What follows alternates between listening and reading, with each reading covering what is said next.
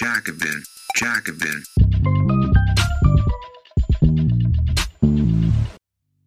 Bevor die neue Episode startet, vielen Dank für die vielen Spenden, die wir in den letzten Tagen von euch bekommen haben. Jede regelmäßige Spende hilft und ermöglicht uns, solch kostenlose Formate wie diesen Podcast dauerhaft zu produzieren. In diesem Sinne, danke. Spende auch du gerne über jacobin.de slash podcast. Der Traum vom Tiny House. Die Tiny House Bewegung propagiert das Wohnen in winzigen Häusern. Sie ignoriert die wirklichen Ursachen der Wohnungskrise und vertritt stattdessen individualistische Vorstellungen von Eigentum. Von Ariel Milkman. Übersetzung von Johannes Lies. Das Jahr 2015 war das Jahr des Tiny House. Der Moment, in dem kleines Wohnen, vormals ein Nischendesign-Trend für Isolationisten und Weirdos, Mainstream wurde und eine respektable Position in der US-amerikanischen Vorstellung vom Wohneigentum einnahm. Fernsehsendungen wie Tiny House Nation, Filme wie Tiny, A Story About Living Small und sogar Politikerinnen, die vorschlugen, Tiny House Communities zu bauen, priesen das radikale Verkleinern an, um die Konsumkultur zu bekämpfen, die Umwelt zu retten oder andere soziale Notlagen zu lindern. Das Objekt ihrer Begierde war tatsächlich kleiner als die 240 Quadratmeter Behausung der Durchschnittsamerikanerinnen, gemessen 2014. Folgen wir einer Webseite, die sich diesem Lebensstil verschrieben hat, ist ein Tiny House zwischen 9 und 37 Quadratmeter groß. Designtrends, bei denen es um die Winzigkeit von Objekten geht, sind nichts Neues.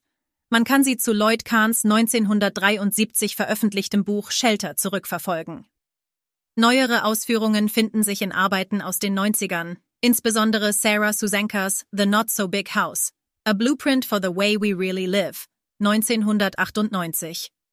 Als Reaktion auf die Verbreitung von immer größeren Vorstadtsiedlungen argumentierte Susanka, dass die Häusergröße sich unkontrollierbar aufblasen würde, mit nur geringen Vorteilen für die Gestaltung des Hauses. Sie glaubte, Hausbesitzerinnen könnten mit weniger mehr erreichen und dass Häuser mit zu viel Raum und zu wenig Substanz gefüllt wären.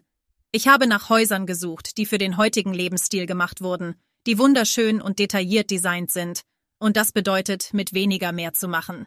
Heute sind die Ideen von Kahn, Susanka und anderen durch die Tiny House Bewegungen real geworden, die im ganzen Land entstehen.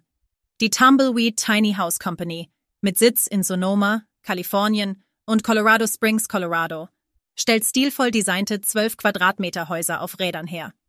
Ein vollständig eingerichtetes Model hat ein Loftschlafzimmer, Holzverkleidung und eine komplette Küche, inklusive Geschirrspüler und Herd.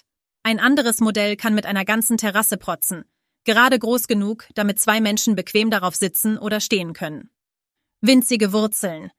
Die Tiny House Bewegung breitete sich nach dem Ausbruch der großen Rezession aus. Inmitten weit verbreiteter Unsicherheit, in der Millionen US-Amerikanerinnen ihre Jobs, Ersparnisse und Häuser verloren, entstand in den Köpfen vieler Menschen der Traum von Unabhängigkeit durch kleines Wohnen. Die Sehnsucht nach Autonomie verband sich mit dem deutlichen Bedürfnis, trotz des wirtschaftlichen Zusammenbruchs weiterhin Eigentum zu besitzen. Dieser Anreiz ließ auch nicht nach, als das Land sich aus den schlimmsten Tiefen der Rezession herausgekämpft hatte. 2015 fanden sich Vorschläge für Tiny Houses in den Plänen von urbanen Aktivistinnen und Politikern, um Obdachlosigkeit und Wohnungskrise zu bekämpfen. In Denver versuchte eine Gruppe von Aktivistinnen namens Denver Homeless Out Loud für Menschen, die von Obdachlosigkeit betroffen sind, in einem städtischen Park mehrere Tiny Houses zu bauen. Im Oktober desselben Jahres berichtete The Atlantic über den Versuch eines Pastors in Nashville, Wohnraum in Tiny Houses für diejenigen bereitzustellen, die keine Wohnung haben. Währenddessen werden in New York 36 Meter lange Mikrowohneinheiten als kostensparende Maßnahme für Millennials beworben. All diese Versionen des winzigen Wohnens vom mobilen Tumbleweed House bis zu New Yorks Mikroapartments setzen auf individuellen Raum und Besitz. Sie grenzen das Selbst oder das Paar von der Außenwelt ab.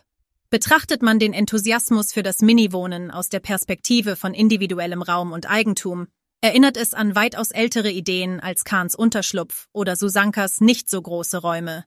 Der Traum vom Tiny House basiert auf Eigentums- und Expansionsvorstellungen, die seit mehr als einem Jahrhundert im US-amerikanischen Bewusstsein verankert sind. Frederick Jackson Turner war zentral für die Entwicklung dieses Bewusstseins.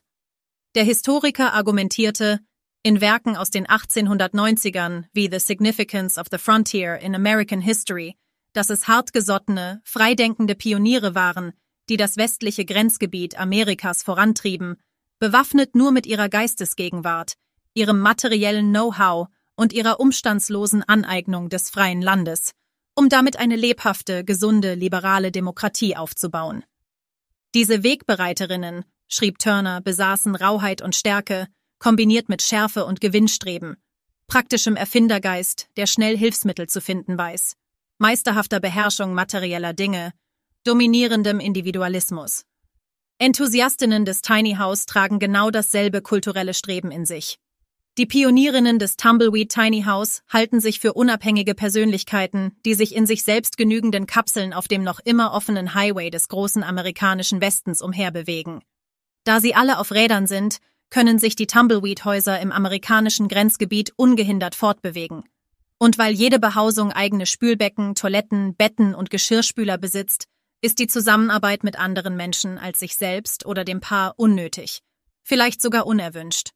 Weder Tumbleweed noch andere Vordenkerinnen der Tiny House Bewegung haben einen Plan, wie und wo sie ihr Tiny House parken sollen. Das ist ein Problem für jeden, der sich dazu entschließt, ein Tiny House zu kaufen.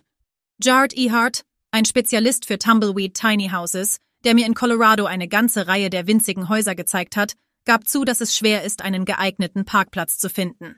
Bevor er in den Jahrhundertstaat, Centennial State, Spitzname von Colorado zog, baute er mit eigenen Händen ein Tiny House im ländlichen Kansas, aus Holz, das er aus dem Schrott rettete. Nur für die Nägel hat er bezahlt. Die sich ausbreitende Urbanisierung von Colorado Springs, wo die Wohngesetzgebung streng und das Land nicht im Überfluss vorhanden ist, machte die Suche nach Raum noch schwieriger. Zu Turners Zeiten schnappten sich raue Individuen, unterstützt von der Staatsmacht, das Land im amerikanischen Westen relativ ungehindert, doch in den Hochburgen der Tumbleweed-Häuser Colorado und Kalifornien steht das Land nicht länger frei zur Verfügung, auch wenn die Ästhetik des Unternehmens, in der wunderschöne Miniaturholzhäuser über unberührte amerikanische Highways durch eine schroffe Berglandschaft fahren, das Land als leeren Raum imaginiert, der durch Kreativität und harte Arbeit transformiert werden kann. Doch möglicherweise sind die praktischen Unannehmlichkeiten nicht wichtig, angesichts der behaupteten Vorteile für die Umwelt, nachhaltiges Wohnen mit weniger Energie, es stimmt, dass die großen Häuser sowohl finanziell betrachtet als auch in Bezug auf fossile Brennstoffe mehr Heizung und Kühlung erfordern. Und viele Tiny House Projekte, die zu Lieblingen der Medien wurden, wie Jay Austins Matchbox, ursprünglich designt für Washington DCs, inzwischen untergangene Boneyard Studios, sind Sonderanfertigungen, die Nachhaltigkeit mitbedenken. Sie sind ein umweltbewusstes Beispiel für uns alle. Doch ob winzige Häuser wirklich der Umweltsegen sind, für den man sie hält, ist fraglich. Sie verbessern die Energieeffizienz nicht im großen Maßstab, insbesondere in urbanen Räumen, wo winziger Wohnraum mehr und mehr als Gegengift sowohl zur Umwelt als auch zur Wohnungskrise verstanden wird. Wie David Owen und andere gezeigt haben, ist New York City bereits heute der grünste Ort in den USA, dessen Bewohnerinnen allein dank seiner dichten Besiedlung den kleinsten ökologischen Fußabdruck pro Kopf hinterlassen. Anstatt winzige, alleinstehende Behausungen zu bauen, könnten Städte viel mehr Menschen Wohnraum zur Verfügung stellen, effektiv und kostengünstig, wenn sie leistbare Apartmentwohnungen in der Nähe von wichtigen Dienstleistungen und Grundbedürfnissen bieten würden. Vom Grenzgebiet zur Gasse. Technisch gesehen sind die Tiny Houses von Tumbleweed Wohnmobil. Sie gesetzlich so zu definieren, erklärt mir Tumbleweed Betriebsleiter Ross Beck, erlaubt es Tumbleweeds Kundinnen, ihr Zuhause an Orten zu parken, die für Wohnmobile vorgesehen sind. Ebenso gibt es ihnen eine Art Legitimation im öffentlichen Raum. Die Ironie ist offensichtlich. Wohnwagen und Wohnmobile sind gegenwärtig in den USA und das schon seit vielen Jahren die einzige Wohnform, die der Markt für Familien mit niedrigem Einkommen anzubieten hat. Andere Wohnorte für Familien mit niedrigem Einkommen sind entweder alte Gebäude, die offensichtliche Mängel aufweisen, oder Wohnraum, der staatlich unterstützt wird. Die Autorin Julie Westhale wuchs in einem mobilen Zuhause in Kalifornien auf. Sie beschreibt ihre Probleme mit den Wohnmobilen oder eben Tiny Houses. Aus meiner Perspektive ist es wahrscheinlich, dass dieses Tiny House bezogene zurück in die Natur und diese eingepackte Schlichtheit sich nicht an Menschen wie mich richtet, die aus einfachen Umständen kommen und ein stärkeres Bewusstsein für Armut haben. Es richtet sich an Menschen, die nie unkomfortabel leben mussten. damit sie diese Lebensweise ausprobieren und glorifizieren können, sich damit identifizieren können. Der Plan von Ratsmitglied Vincent Orange, in Washington DC 1000 Tiny Houses zu bauen, ist angesichts der Geschichte dieser Stadt ähnlich beunruhigend. Der Gesetzesentwurf von Orange fordert den Bau von 55 Eigentumswohnungen, die pro Stück 50.000 Dollar oder weniger kosten sollen, um so jungen Menschen den Einstieg in den Wohnungsmarkt zu erleichtern. Und David Alpert, Redakteur des Blogs Greater Greater Washington, hat auch eine Idee, wo man diese platzieren könne. Es gibt einen Ort, wo sowas eine großartige Idee wäre. Gassen, schrieb Alpert vor ein paar Jahren. Überall in DC gibt es in den Gassen kleine Garagen, Schuppen und historische Kutschenhäuser. Alpert und Orange scheinen sich nicht bewusst zu sein, dass vor ungefähr 100 Jahren Tiny Houses in den Gassen von DC gang und gäbe waren, nur damals nannte man sie Baracken. Um die Jahrhundertwende herum waren Politiker in Washington geradezu erzürnt darüber, dass überall in den Gassen von DC afroamerikanische Communities lebten. Charles Wellers Buch Neglected Neighbors von 1909 versuchte die Gräuel des Gassenlebens zu enthüllen und auszulöschen. Weller verstand die Behausungen in den Gassen als ein Problem, das in den US-amerikanischen Städten nur mit wenigen anderen vergleichbar war, wenn es überhaupt Vergleichbares gibt. Historiker James Borchert erklärt in Alley Life in Washington Family, Community, Religion and Folklife in the City 1850 bis 1970 Washingtons Minighettos waren in der ganzen Stadt verbreitet, oftmals in außerordentlicher Nähe zu den teuersten und elegantesten Häusern. Diese Aussagen stehen in deutlichem Gegensatz zur heutigen Sprache. Die stadtplanerischen Theorien bewerten dichte Nachbarschaften mit gemischten Einkommen und mehrfachem Nutzen positiver als zuvor. Doch das Tiny House Phänomen kann die urbane Dichte in Städten wie Washington DC nicht erhöhen, da Menschen dort bereits auf engem Raum leben und es ansonsten wenig Platz gibt. Außerdem sind Oranges Häuser für junge Menschen mit Aufwärtsmobilität gemacht. Das Gesetz enthält eine diskriminierende Sprache, welche diese Wohnungen nur Millennials verfügbar machen. Wenn man zwischen den Zeilen liest, merkt man, dass diese Räume eigentlich für junge, weiße NGO- und Regierungsarbeiterinnen gedacht sind. Die urbanen Tiny House- und Mikrowohnraumexperimente legen ihren Schwerpunkt auf unabhängige Erwachsene, wodurch sie große Teile derjenigen Bevölkerung übersehen, die tatsächlich Obdachlosigkeit oder akute unsichere Wohnverhältnisse erleben, einschließlich Familien und Jugendliche. Einer Studie aus dem Jahr 2014 zufolge, die von der National Alliance to End Homelessness erarbeitet wurde, waren zu diesem Zeitpunkt 216.197 US-amerikanische Familien ohne ein Zuhause. Da die Wohnräume in den Städten in immer kleinere Teile zerteilt werden, die junge unabhängige Lohnarbeiterinnen privilegiert, ziehen die Mitglieder der Gemeinschaft den kürzeren, die am meisten darauf angewiesen sind. Zusätzlich waren im dritten Quartal von 2015 mehr als 17,4 Millionen Wohnungen in den USA unbewohnt, einschließlich Millionen von Wohnungen und Häusern, die junge Menschen oder Familien, die von unsicheren Wohnverhältnissen betroffen sind, weitaus besser beherbergen würden, als es die Tiny House Lösung je könnte. Design und Nostalgie wie David Harvey argumentierte, hat der Trend zu großflächigen, zersiedelten Städten ausgelöst durch die Suburbanisierung, die Protest- und Organisierungsmöglichkeiten reduziert. Die vormals eng zusammengepferchten, aber so auch eng miteinander verwobenen armen Communities sind jetzt über die Vororte verteilt. Gleichzeitig ist der öffentliche Raum oftmals nicht mehr für öffentliche Aktivitäten verfügbar. Orte wie der Union Square in New York haben inzwischen mehr Blumenbeete als Versammlungspunkte, Während der Triangle Park in Denver vormals für viele obdachlose Menschen tagsüber ein gemeinsamer Raum in einen abgesperrten Community-Garten verwandelt wurde. Harveys Analyse legt nahe, dass eine Wiederbelebung der Stadt durch gemeinsame Räume und verstärkte Dichte ermöglicht werden könnte. Doch Tiny House Projekte adressieren weder das eine noch das andere Problem.